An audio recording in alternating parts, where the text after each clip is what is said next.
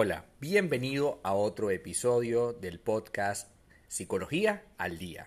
Soy Fray Martínez, psicólogo de profesión con 13 años de experiencia en el sector.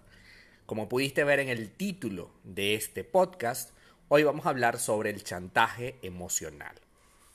Es algo, es una práctica absolutamente común que a lo largo de estos 13 años trabajando con pacientes y relaciones de pareja, me he dado cuenta que ocurre y no nos damos cuenta hasta que ya es demasiado tarde. El día de hoy vamos a conocer qué es el chantaje emocional, cómo poder determinar eh, si la persona que tenemos al, al frente es un chantajista y por supuesto lo más importante del día, poder protegernos frente al chantaje. ¿Qué hacer para protegernos frente al chantaje emocional?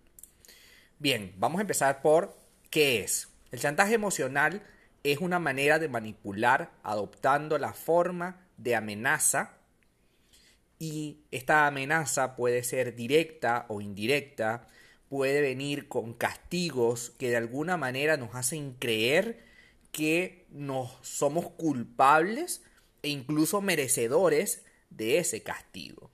El chantajista emocional dirá cosas como em, reflexionaré sobre la relación, me voy a dar un tiempo porque no me parece que tú deberías actuar de esta manera. Eh, yo soy, yo, yo he dado todo por la relación y qué estás haciendo tú. Es decir, el chantajista emocional sabe cuánto valoramos la relación que mantenemos con esa persona. Nos conoce muy bien y sabe cuáles son nuestros puntos débiles. El chantajista emocional, al saber que queremos su amor y por supuesto queremos su aprobación, nos amenaza con privarnos de esto e incluso nos hace sentir que debemos constantemente ganarlo. Es decir, yo debo ganarme la aprobación todo el tiempo. No es que me la gané una vez y ya está. No, es que debo ganármela constantemente. Y tiene una habilidad, por supuesto, de hacernos creer que nosotros no estamos bien, que nosotros tenemos el problema, que somos absolutos culpables de lo que está ocurriendo. Por supuesto, esto nos hace sentir inseguros, miedosos, eh, no queremos cuestionarle, no queremos que abra la boca para que nos diga algo que no, no queremos escuchar. Y por ello es muy importante que tengamos absolutamente claro que el chantajista emocional siempre, de los siempre, intentará hacernos sentir culpables. Entonces, ¿cómo puedo determinar que un chantajista que mi pareja es un chantajista emocional? Bueno, aquí les tengo algunas eh, ideas sueltas y vamos a trabajarlas el día de hoy. Primero, su exigencia es desmesurada, es decir, esta persona, el chantajista, siempre va a tener una exigencia. Generalmente va contra nuestras propias necesidades y deseos. De hecho, esta persona no le importa cuántas veces hayamos cedido a sus demandas. No se darán por satisfechos y ni siquiera recordarán lo que hemos sacrificado por ellos. Siempre van a querer más. Esto es algo muy clásico del chantaje. ¿Ok? Tú has dejado a tus amigos por esta persona y aún así quiere más. Tú ya no te relacionas con absolutamente nadie porque es muy celoso y no quiere que te relaciones con nadie, ni siquiera con tu propia familia, y aún así quiere más. De hecho, no le importa que tú dejaste todo tu mundo por él. Aún más quiero, aún más necesito. Esa exigencia absolutamente desmesurada, absolutamente tóxica, no podemos dejarla manifestarse. En el momento que nosotros hayamos cedido y nuestra pareja no ceda también, porque es importantísimo, si yo cedo en algo, porque bueno, es parte de la negociación que en anteriores podcasts hemos conversado, yo puedo ceder y está bien, pero el problema es que yo siempre estoy cediendo. En el, en el caso del chantaje emocional, yo siempre estoy cediendo. Tú siempre estás cediendo. Y no es sano hacer eso. Yo puedo ceder, eventualmente porque la relación lo merece. Perfecto. Pero si yo cedo, si yo entrego algo, yo también puedo exigir. Y esta persona también debe exceder. Es muy importante eso. Segundo, oponen una gran resistencia. casi nunca esta persona va a dar su brazo a torcer. Se va a mantener firme y da batalla constantemente si pensamos de manera diferente. Si no acatamos sus deseos, va a mostrar mucha rabia, enojo, decepción, incluso nos va a hacer sentir mal. Puede llorar, discutir, reclamar, gritar o incluso cualquier otra estrategia que sea buena y que haya visto, porque claro, te conoce, para convencerte. El manipulador siempre, perdón, el manipulador simplemente no va a aceptar las cosas que no le agradan. ¿Sí? El manipulador, cuando tú le dices, pero es que lo que pasa es que me estás manipulando, yo, yo no quiero hacerlo. Ah, no lo vas a querer hacer. Bueno, yo siempre voy a tener que ceder porque pobrecito yo. Y se hacen las víctimas. ¿Ok? Y hacen el punto siguiente. Tergiversan las palabras. El manipulador es un especialista tergiversando todo lo que va diciendo tú. Si intentamos reclamar nuestros derechos, inmediatamente asumirá el rol de víctima y nos recordará todo lo que ha hecho por nosotros. Así, lo que era un simple reclamo de un derecho absolutamente fundamental para tu relación, se convierte en una evidencia de lo mala persona que tú eres. Eres tan mala que estás pidiendo que yo haga tal cosa, ¿no? Ahí empieza el gran problema del, del manipulador, porque utilizas tus palabras en tu contra. Entonces, ¿qué haces? Dejar de hablar, dejar de exigir. Porque claro, si, si exiges y este hombre se pone así y no quiero que se ponga así porque no quiero que se vaya de mi vida, entonces empiezo simplemente a dejar de hablar y empiezo a ceder. Bueno, lo que tú digas, bueno, está bien, para no pelear vamos a ceder, vamos a ceder. Si eres una persona en la que tienes mucho apego emocional, pues eres el candidato idóneo para estar con un chantajista. Así que ten, claro esto. Una persona que te haga sentir absolutamente mal, que te haga sentir incómoda todo el tiempo que están conversando sobre algún tema, independientemente del tema que sea, esa persona es una amenaza para ti. Y no puedes seguirla teniendo. Si tú te sientes palpitaciones, sientes enormes problemas, te sientes ahogada constantemente, pues evidentemente no es sano esa relación. Siguiente punto, te amenaza constantemente.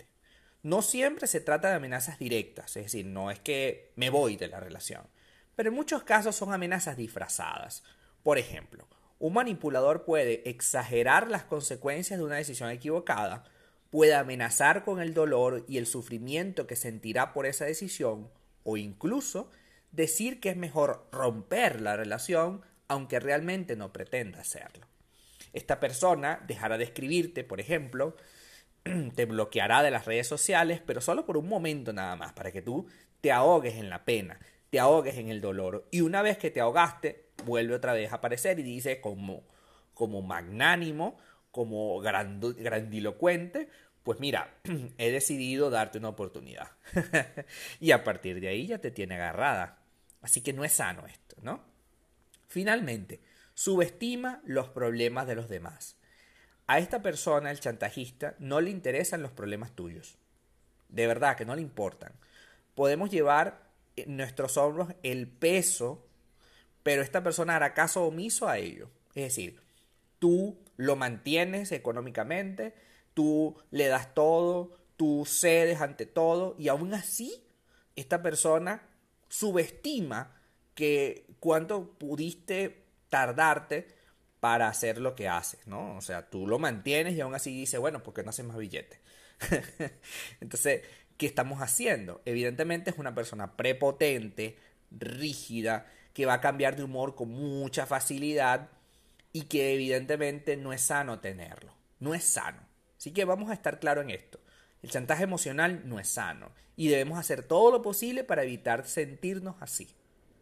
¿Cómo podemos protegernos, ya para finalizar, de un chantajista emocional? Bueno, lo primero es evitar sentirnos culpables. La culpa es una de las armas principales de, este, de esta persona, que usa para explotar tus debilidades. De hecho, es comprensible que puedas sentirte culpable si no satisfaces los deseos de esa persona. Pero pregúntate, si no estás vulnerando, cediendo ante sus deseos, tus propios derechos. Estás sintiendo que te trata con respeto, que sus demandas son razonables, que eres tú la única persona que se compromete y esta persona no lo hace. que eres tú la única que cede. Si las respuestas son sí, yo soy la única que cedo, yo, yo a mí no me parecen que las demandas sean razonables, pues ¿qué hacemos ahí? Evitemos sentirnos culpables. Segundo, centra tu atención, centrar la atención en el manipulador. Cuando intente chantajearte, escucha la solicitud, pero desplaza el foco de atención. Si se trata de una persona que te quiere y que es medianamente razonable, estas preguntas le harán reflexionar y por supuesto retirar su demanda. La pregunta sería, ¿te parece razonable lo que me pides? Lo que me estás pidiendo es justo. Si la persona te quiere, podrá reflexionar con estas palabras y dirá, oye, ya va, momento, yo creo que no es muy razonable lo que te estoy pidiendo o quizás no es justo. No es justo que yo te esté reclamando por algo que yo no he hecho tampoco. Usa el tiempo a tu favor. Cuando se trata de peticiones no razonables, el chantajista demandará un compromiso inmediato, porque sabe que si reflexionas sobre lo que está pidiéndote con la mente fría, probablemente no vas a ceder. Por eso, una buena estrategia consiste en decirle que lo vas a pensar, en tomarte un tiempo que necesites para evaluar los pros y los contras. Aquí se trata de ganar tiempo, pero para tomar decisiones. No de ganar tiempo para evitar. No, aquí hay que ganar tiempo para tomar decisiones. Y finalmente, resalta las consecuencias. Una de las habilidades más importantes para lidiar con el manipulador es la de tener claras las consecuencias y las responsabilidades de cada uno. Ante la demanda injusta y excesiva, hazle notar las consecuencias que ellos van a tener en ti. Explícale cómo te hace sentir y por qué no vas a ceder a su petición. A la vez, hazle ver que no eres responsable de sus, de, por sus actos ni te sientes culpable por lo que pueda decidir o hacer. Si te amenaza con dejarte, si te amenaza con, con cualquier otra opción, pues no es sano tener esta relación. Definitivamente no es sano. Y es hora de que le pongas fin.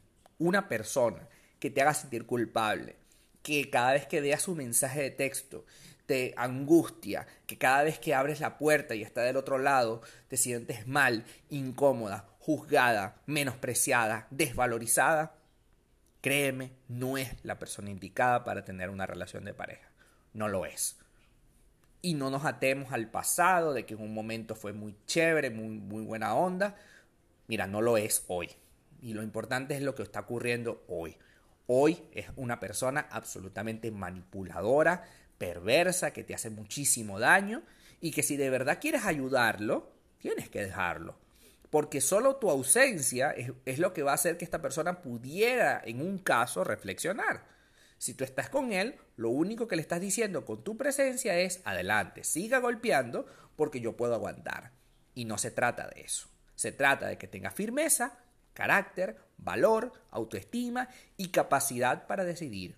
Esta persona no puede seguir en tu vida. Simplemente no puede.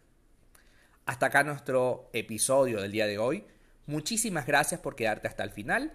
Si deseas más contenido sobre mí o una cita para terapia online, con todo gusto visita mi web www.fraymartinez.com. Para más información también puedes revisar mi canal en YouTube, Fray Martínez, y mis redes sociales en Instagram, arroba fraymartínez20. Muchísimas gracias y nos vemos en el próximo podcast.